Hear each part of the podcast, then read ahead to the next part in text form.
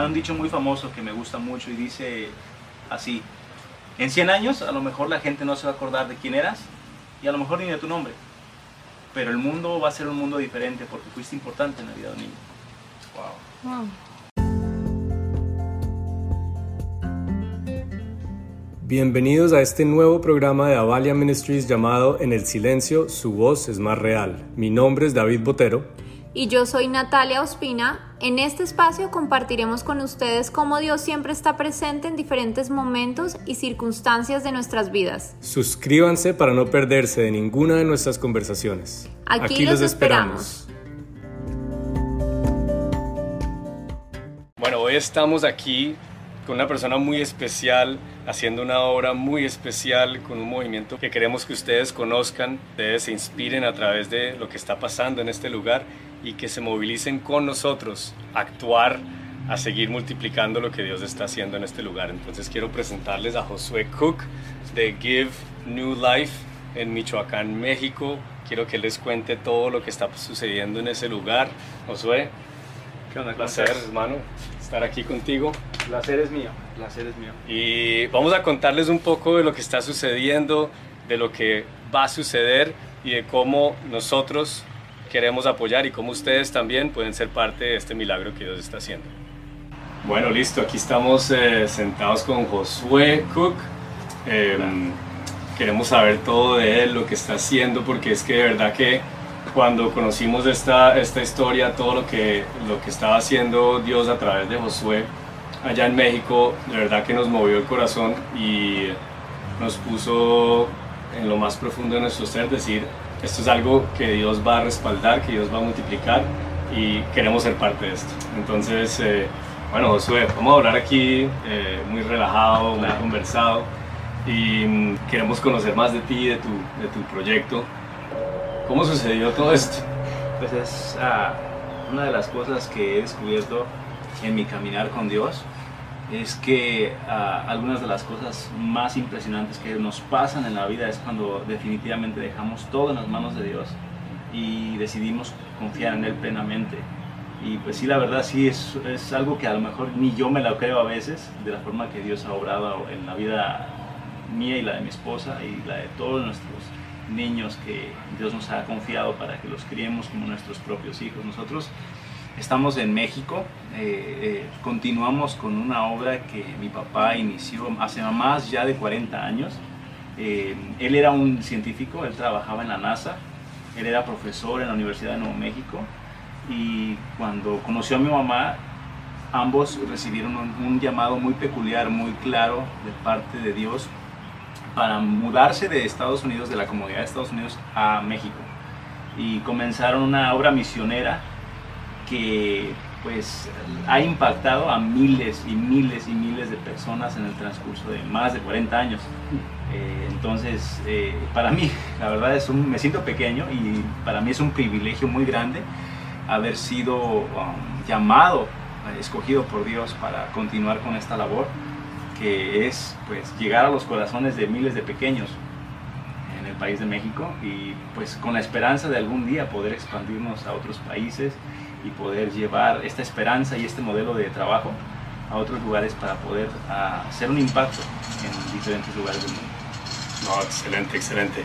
Y mm, bueno, queremos, ahorita hablaste de, de, que recibiste este llamado y, y bueno, yo, yo creo que tomar esa decisión, sentirlo y tomar la decisión son dos cosas que sentirlo de pronto es más fácil, pero pero lanzarse y movilizarse a tomar la decisión es algo que, como es la vida, son muchos los llamados, pero pocos los escogidos y, muy, y pocos los que de verdad toman ese paso de fe y dicen, Dios va a ir conmigo. Entonces, ¿cuál fue ese momento para ti que dijiste, esto es?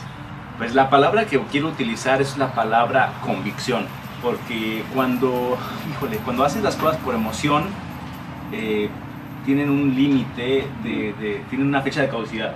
Sí. Y de pronto ya no te nace hacerlo después de un cierto tiempo, ¿no?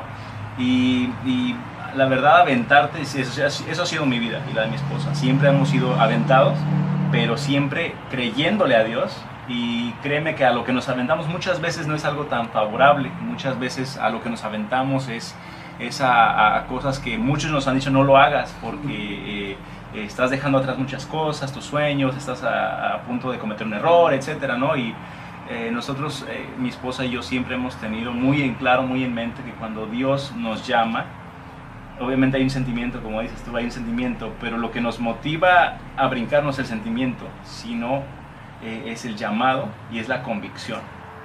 No es una emoción, es una convicción. Y eh, en ese momento, mi esposa, bueno, mi esposa y yo, cuando escuchamos el llamado de Dios, estábamos atendiendo la iglesia aquí en la Florida, en uh, Palm Beach Gardens, en uh, Christ Fellowship en español. estábamos los dos sirviendo en la iglesia, estábamos pues la verdad en una condición de vida muy, muy favorable, estábamos viviendo cómodamente, eh, estábamos muy en trayectoria a los planes que, teníamos para nuestras vidas, ella estaba a punto de, convertirse en una enfermera, eh, yo estaba terminando mi carrera como arquitecto en Florida Atlantic University, estaba echándole muchas ganas y, y pues estábamos firmes en nuestra en la visión para nuestra vida propia, ¿no? Pero llega Dios y te mueve el tapete, ¿no? Y de pronto, este, pues, si no aprovechas esa oportunidad, pues yo creo que eh, te pierdes de muchas bendiciones. Eh, y, la verdad que cuando lo que haces, este, lo haces para Dios, no, no tanto es un sacrificio, sino más bien es una bendición, ¿no? Y con esa convicción, pues nos movimos, este, vivíamos aquí en la Florida, como te dije, pero nos movimos comenzamos una obra misionera en Honduras para comenzar y de ahí pues con el tiempo nos mudamos a México. No sé si quisiera saber un poquito acerca de cómo estuvo esa transición. Sí, además que eh, yo creo que como dice la, la, Biblia que los planes de, de, Dios son mucho más grandes y no se parecen a los planes de uno y uno lo que tiene que hacer es eh, eh, intentar soñar los planes de Dios y los lleva a uno a unas cosas de verdad sobrenaturales. Entonces, sí me gustaría ahorita que nos contaras de qué es lo que sucede allá.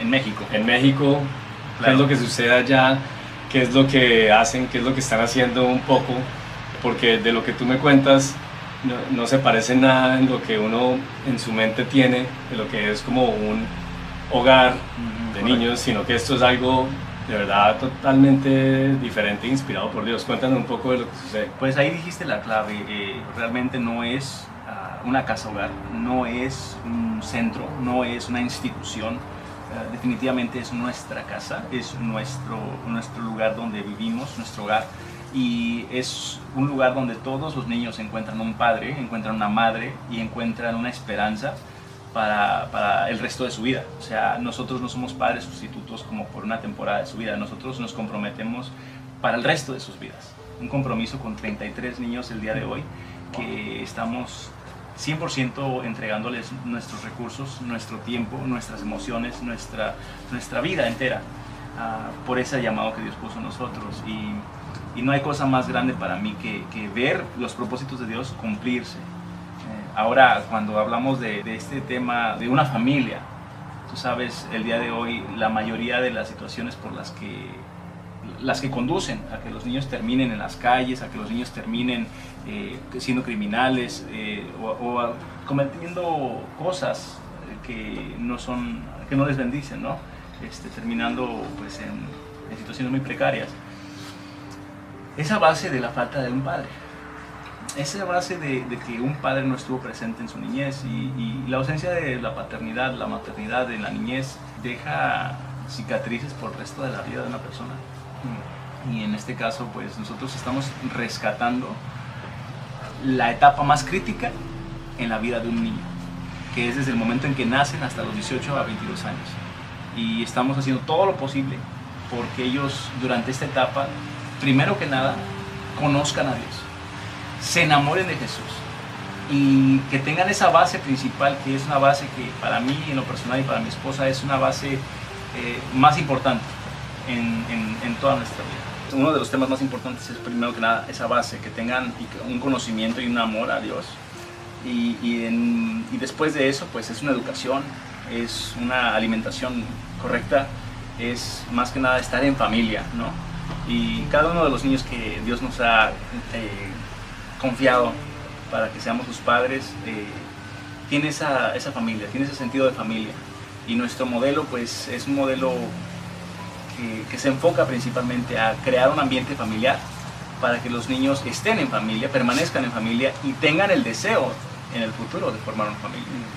Eh, eso es algo que yo creo que estamos rompiendo con, ciclos que han dañado generaciones por muchos años. Wow, eso, que dices es impresionante porque, porque ahorita que hablabas de, que, de la importancia de un papá, mm. ¿no?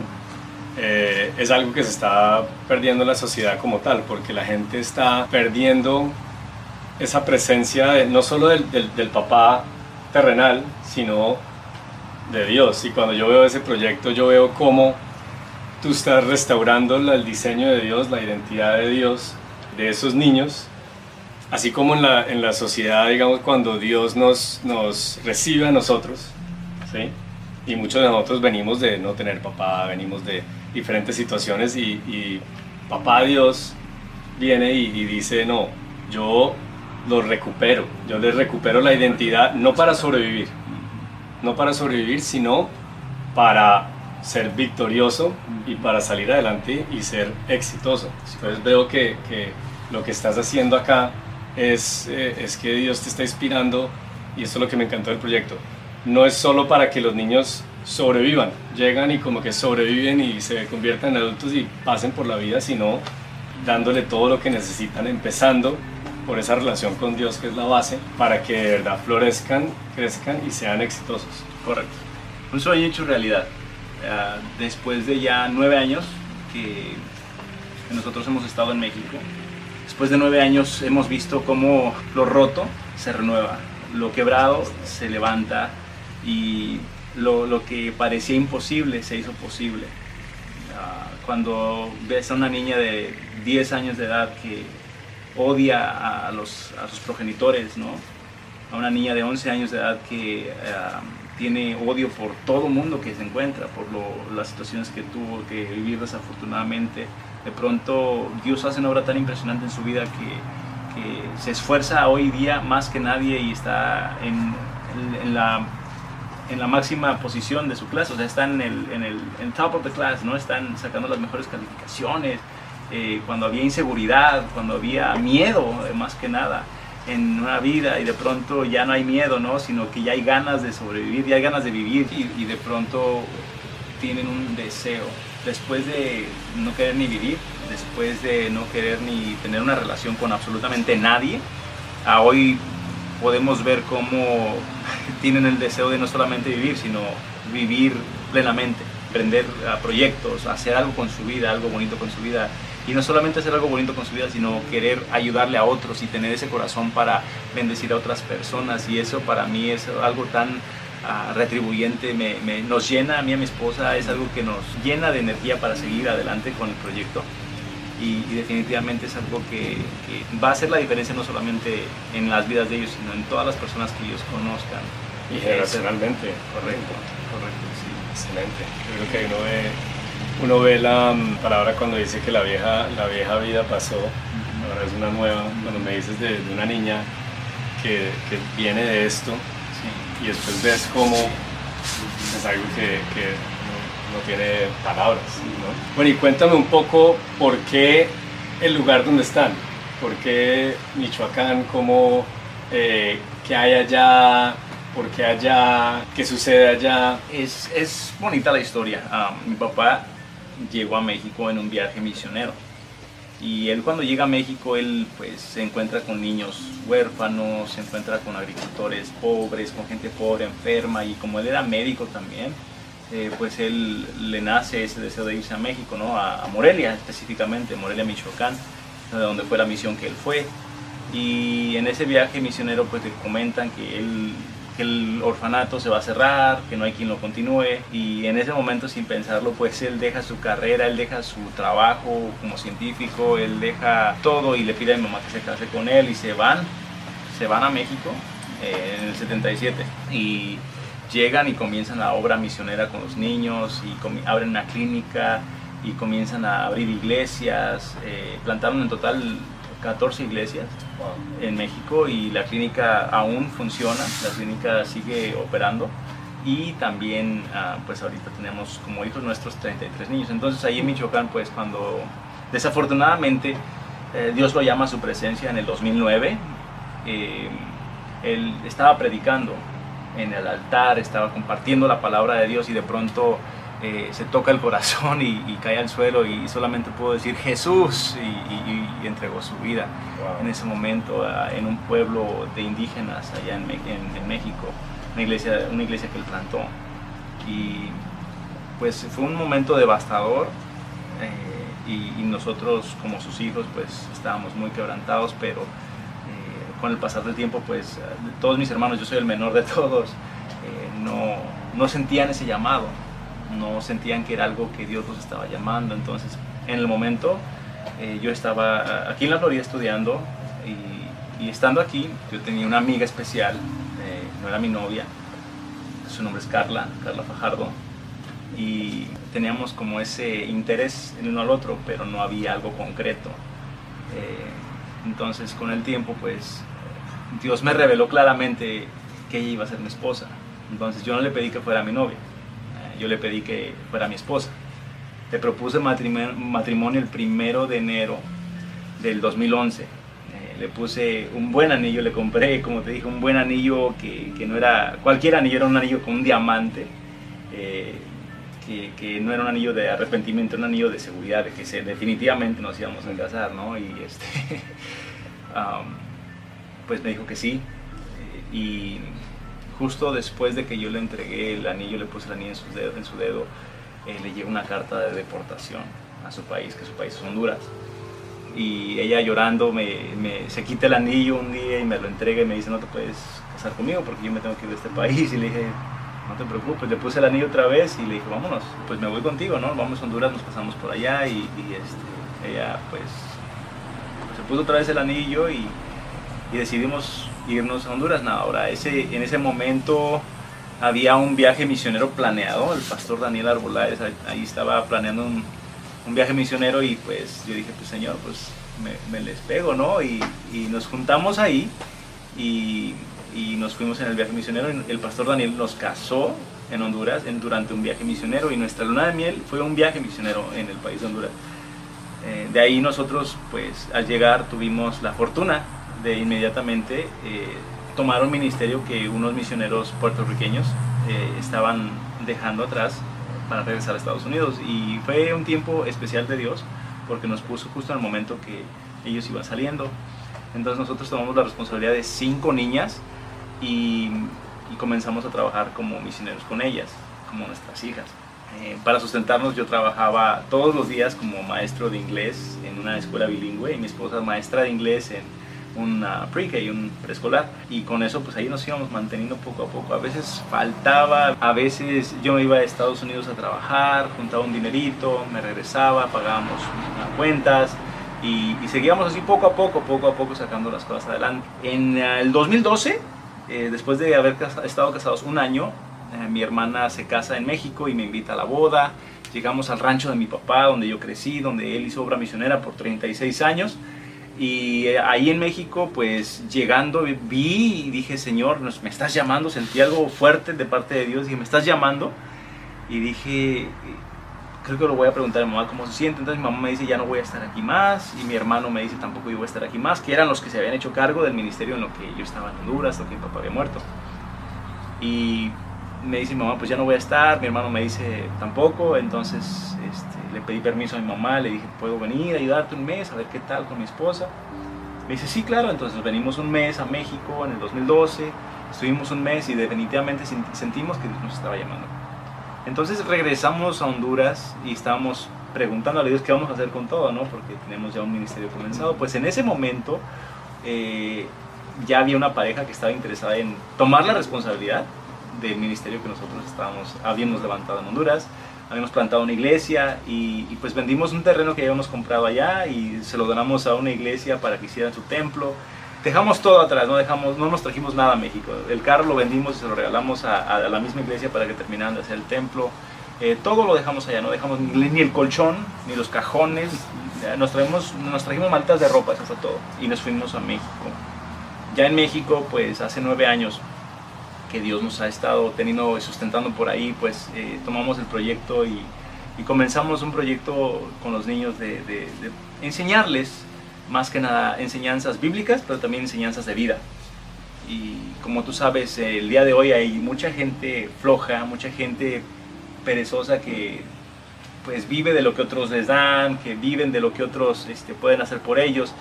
Y creemos nosotros firmemente que eh, es un daño a, la niñez y nosotros no queremos hacerles ese daño. Nosotros les estamos enseñando a trabajar, les estamos enseñando a, hacer un esfuerzo grande por las cosas que ellos quieren. Y, por eso mismo mi esposa y yo emprendimos proyectos autosustentables donde exportamos zarzamora, a veces exportamos aguacate y tenemos esa producción dentro del rancho y por medio de esas producciones pues solventa algunos de los gastos que tenemos eh, dentro de la organización, dentro de nuestra casa y, este, y de esa manera pues nosotros sobrevivimos, ¿no? También ah, hay muchas personas, ah, amigos míos personalmente y de mi esposa que Dios toca sus corazones y de pronto mandan una ofrenda y pues es de muchísima, muchísima ayuda ya que pues los gastos son numerosos, tú sabes que eh, pues la escolaridad no es barata, eh, los útiles escolares, no se diga las colegiaturas. Eh, Eso te iba a preguntar, cuéntanos un poco de qué es lo que les proveen o qué es lo que le dan, le dan a estos 33 niños que tienen, porque me parece importante porque no es solo como duerman y coman y ya, sino de verdad que lo que invierten en estos niños es algo impresionante. Pues una de las cosas que mm, invertimos que creo es lo más principal, es nuestro tiempo. Eh, invertimos nuestro tiempo casi al 100% con ellos. Eh, les enseñamos a amar a Dios, trabajamos con ellos para que se desarrollen y, venzan sus temores, sus traumas, sus miedos, de la mano con psicólogos especialistas que nos ayudan a entenderlos y a apoyarlos. Eh, y no solamente eso, sino que también pues les damos ese cariño, ese amor que, muchas veces es carente en, una familia, incluso en una familia. Entonces, eh, esa comprensión, ese escucharles, ese perdonarles, ¿no? O más que nada ser pacientes, ¿no? Porque tú sabes una cosa, una de las, una de las cosas que creo yo que nos desespera o puede desesperar a cualquier persona eh, cuando ah, trabaja con niños es no ver cambios inmediatos. Bueno, no solamente con niños, en cualquier empresa, en cualquier cosa que tú quieres hacer, si no ves cambios inmediatos, eh, pues puede llegar un momento de desesperación, de frustración, exactamente. Eh, y pues hemos aprendido que los cambios a veces no son inmediatos, pero, pero sí van a ocurrir cuando uno persevera, cuando uno se mantiene en el curso, se mantiene firme, eh, enseñando los principios básicos de vida y de, y de la Biblia y, esta, eh, y, ser, y ser perseverantes, eso, el cambio llega con el tiempo. Eh, puedes ver una actitud terrible, pésima en un niño, pero de pronto, con el paso de 4 o 5 años, empiezas a ver, comienzas a ver diferente, eh, una diferencia en ellos. Entonces, sí, la perseverancia es crucial para lo que hacemos y, y pues en ellos hemos visto cambios impresionantes. O sea, hoy, hoy en día tenemos a cuatro universitarios eh, estudiando negocios, negocios y comercios internacionales, eh, ingeniería mecánica, psicología. Eh, tenemos a varios en high school y están saliendo adelante. ya algunos a punto de entrar a la universidad del año que viene. varios en secundaria, que es como element, no, es como que middle school, ¿no? secundarias como middle school, sí. middle school y, eh, también saliendo adelante. Entonces, pues sí, la carga es grande. Por lo que veo, no solo están formando, digamos, o, invirtiendo en alimentación, en, eh, en, en, lo que se visten, en eh, todo eso, sino que hay formación espiritual, hay formación de carácter, hay formación psicológica, invierten en, formación de, de, del ser que tenga todas las herramientas no solo para que sobrevivan este mundo que a veces puede ser bien difícil, sino que tengan todas las oportunidades para salir adelante, ser exitosos y mostrar de que con Dios todo se puede, así tu pasado sea X o Y o uno u otro, eh, Dios puede restaurar, Dios puede levantar y lo puede llevar hacia, hacia una, nueva, una nueva victoria. Y lo que más me gusta es que así sea con poco, así sea con mucho, pero las cosas que se hacen en este proyecto, en este lugar con Josué, se hacen con excelencia. Cuéntale un poquito de, de comentabas la, la, operatividad que tienes, los, los premios que has tenido, las certificaciones que has tenido más bien de operación de este lugar, porque a veces piensan pues que no, como estamos pidiendo ayuda es porque hacemos las cosas así con, pues, como se pueda, pero, pero no, aquí hay eh, excelencia en lo, que, en lo que se hace. Cuéntanos un poco. Sí, pues recientemente eh, el DIF estatal del Estado de Michoacán nos entregó una certificación de operación por dos años que nos reconoce como una de las 22 ah, organizaciones que trabajan con excelencia. Que después de, rigurosas supervisiones ah, se, ha, se, ha, tomado esa decisión de nombrarnos una de esas 22 organizaciones que, son organizaciones, organizaciones que trabajan y están haciendo una diferencia. Están ayudando a todos sus pequeños y están ayudando a todos esos niños a que sean personas de integridad. la verdad, nuestra visión, nuestro anhelo más grande es que no es que nada más simplemente salgan y, ya la libren, ¿no? sino que también tengan bases, tengan fundamentos para que el día de mañana, aunque no quieran estudiar una carrera universitaria, al menos tengan ah, la integridad para sostener una familia, para romper el ciclo de, maldición, de, abandono, de, orfandad eh, en ellos. ¿no? El tema es que nosotros trabajamos arduamente en llevar, como dices tú, una excelencia en nuestro trabajo, una excelencia en lo que hacemos para que el día de mañana ellos, cuando se enfrenten al mundo directamente sin, sin, nuestra ayuda, puedan ser autosustentables eh, y puedan ser ah, niños y personas de integridad y de bien para la sociedad, que van a hacer una diferencia donde quiera que ellos vayan. Excelente. Pues de nuestra parte, em, de verdad que nosotros, nuestro corazón fue, fue tocado y es uno de estos eh, proyectos, movimientos que Dios pone que, que queremos seguir apoyando. Em, ya hemos empezado a, movilizar, a inspirar, pero esto es imposible sin todos ustedes. Aquí no queremos em, mostrar simplemente, ay, mira esto que está sucediendo para mostrar lo que estamos haciendo, sino queremos es inspirarlos a ustedes, empresas, iglesias, personas, porque, porque a veces uno siente que no tiene cómo ayudar y cómo, cómo eh, aportar, pero aquí estamos para asociarnos con ellos, aliarnos con, con Josué y poder movilizar recursos, movilizar manos, que también son tan importantes para que esta obra que Dios está haciendo acá sea cada vez más bendecida. Y queremos preguntarte, nosotros pues pueden, pueden eh, aliarse con nosotros para apoyar a, Josué, pero también queremos preguntarte, y vamos a poner los links y eso, pero eh, ellos pueden también apoyarte directamente. Sí, cualquier persona, cualquier entidad que, tenga a bien, tenga en su corazón eh, apoyar o ser parte de esta obra, puede hacerlo, tiene la oportunidad de hacerlo a través de, el internet. Tenemos páginas que a lo mejor las pueden ver ahorita en la pantalla.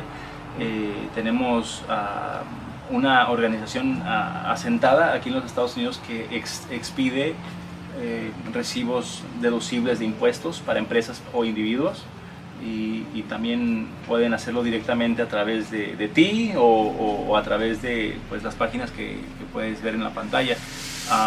de igual manera también eh, no solamente son recursos ah, monetarios los que se pueden dar para apoyar esta obra, sino también eh, manos a la obra, ¿no? Necesitamos voluntarios, necesitamos personas que tengan el corazón o que Dios ponga en su corazón eh, servir. Y hay esa oportunidad, definitivamente. Si alguna persona Dios le mueve su corazón a, servir, a, ser voluntario por un mes, dos meses, tres meses, eh, existe esa oportunidad para servir. Y durante esa oportunidad también puedes, mientras sirves, tener la oportunidad de recibir clases de teología básica mientras sirves ahí en el rancho y no solamente crecerías como persona, sino también crecerías en el conocimiento de la palabra de Dios y de igual manera servir dentro de las iglesias que estamos ah, pastorando en México. Así que si ah, tú puedes hacerlo, si Dios te lo pone en tu corazón, eh, sería una bendición de lo más grande, más que nada, más que monetario, más que donación en especie, estar tú allá con nosotros eh, en las trincheras, batallando, camellando, como dicen los colombianos, ¿verdad? Eh, creyéndole a Dios que, que, esto es una obra de trascendencia, una obra trascendental que va a impactar miles y miles y miles de vidas, no solamente en México, sino en toda Latinoamérica y el mundo. Entonces, como nosotros decimos, en, y la palabra lo dice, y es realidad lo que nosotros nos hemos aferrado es que eh, somos salvos por gracia, eso está claro, pero eso tiene un propósito y somos salvos con el propósito de hacer esas buenas obras que Dios diseñó desde tiempo atrás, porque eh, sin obras en realidad la fe es muerta, como dice la palabra. Entonces queremos inspirarlos, queremos motivarlos, queremos movilizarlos a que sea con recursos, manos, implementos, tiempo, podamos apoyar y movilizarnos a, de verdad ser parte de esta obra que Dios está haciendo tan maravillosa. Entonces, de verdad te felicitamos, Josué, y oramos para que Dios siga multiplicando tiempo, recursos, bendiciones sobre este ministerio que de verdad nos ha movido el corazón de una manera impresionante. Pues en nombre de mi esposa, en nombre de mi esposa Carla y, de todos mis hijos, yo quiero darte las gracias por esta oportunidad de poder conversar contigo y compartir esta grande oportunidad que todos podemos tener para servir y hacer una diferencia en este mundo. Hay un dicho muy famoso que me gusta mucho y dice así, en 100 años a lo mejor la gente no se va a acordar de quién eras y a lo mejor ni de tu nombre, pero el mundo va a ser un mundo diferente porque fuiste importante en la vida de un niño. Wow. wow. El legado. Wow. Increíble, bueno, pues muchas gracias y, y bueno, eh, esperamos acompañarlos allá, eh, ver todo lo que están haciendo muy pronto y bueno, y todos movilícense. Que Dios los bendiga mucho. Dios los bendiga.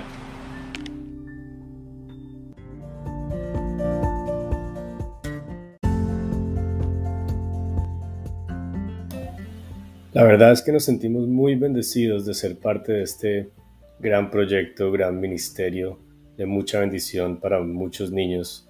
Y queremos que escuchen un testimonio de uno de estos niños de cómo Give New Life ha afectado su vida.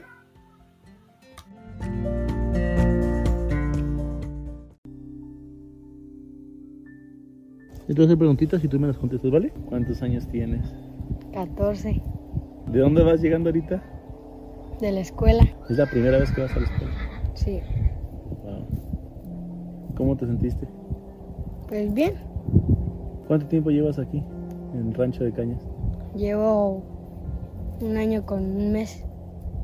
¿Y cómo te has sentido? No, no, mejor que antes. ¿Sí? ¿Te acuerdas cuando llegaste? ¿Me puedes platicar cómo fue desde el principio? Es que un tiempo nosotros éramos cristianos y en eso mi mamá con mi papá se separaron Después mi mamá se empezó a drogar y a meterse todas esas cosas. En eso pues mi madrina me dijo que si me quería ir a un, rancho y yo le dije que sí. Casi cumpliendo el año me bauticé y, fue cuando, cuando todo ya, yo pensé que iba a estar todo mejor bien y, sí lo fue. Luego cuando estuve en la escuela hoy. Platícame de tu relación con Dios, cómo comenzó y cómo va y cómo piensas que va a ser. Es que una vez yo estaba enojado. Y en eso yo le yo dije, ¿y si, oro mejor? Y le pregunto a Dios qué quiere para mi vida. Y en eso él yo le hablé que, que si tenía propósitos para mí. Y en eso en eso fue cuando yo quise decir, que yo quisiera ser basquetbolista. Y en eso mejor analicé bien lo que quería pensar y lo que quería hacer. Y en eso le pregunté a Dios, eh, ¿qué quieres que haga Dios?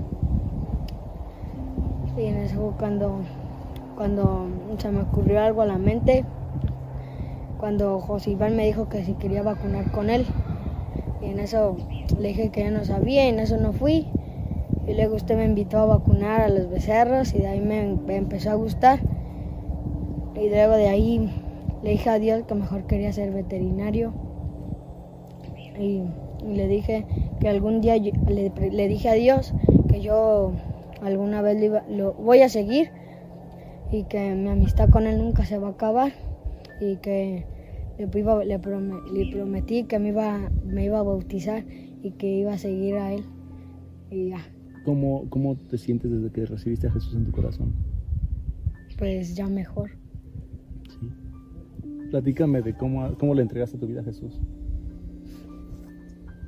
Fue cuando le dije que, que le entregaba mi corazón para él. ¿Y, qué, y que entonces qué quieres ser cuando seas grande? Veterinario. Yo cuando sea grande voy primero, yo no me voy a ir de aquí hasta que acabe mi, mi carrera.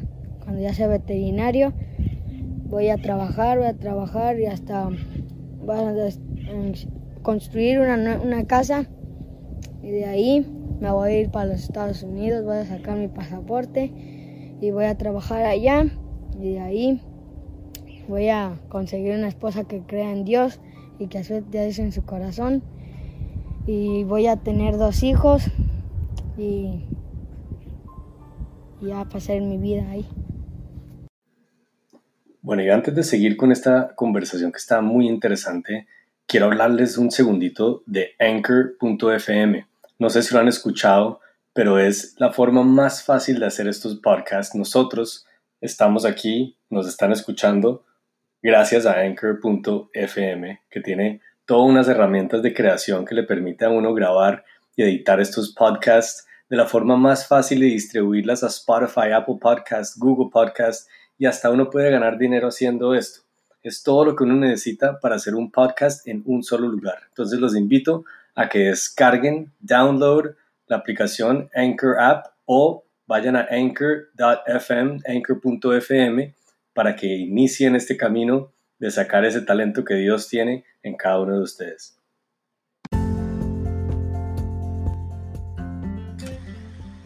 Bueno, espero que les haya gustado este nuevo capítulo de En el Silencio, su voz es más real. Síganos en Spotify para no perderse ninguno de los siguientes capítulos que tenemos para ustedes. Los bendecimos.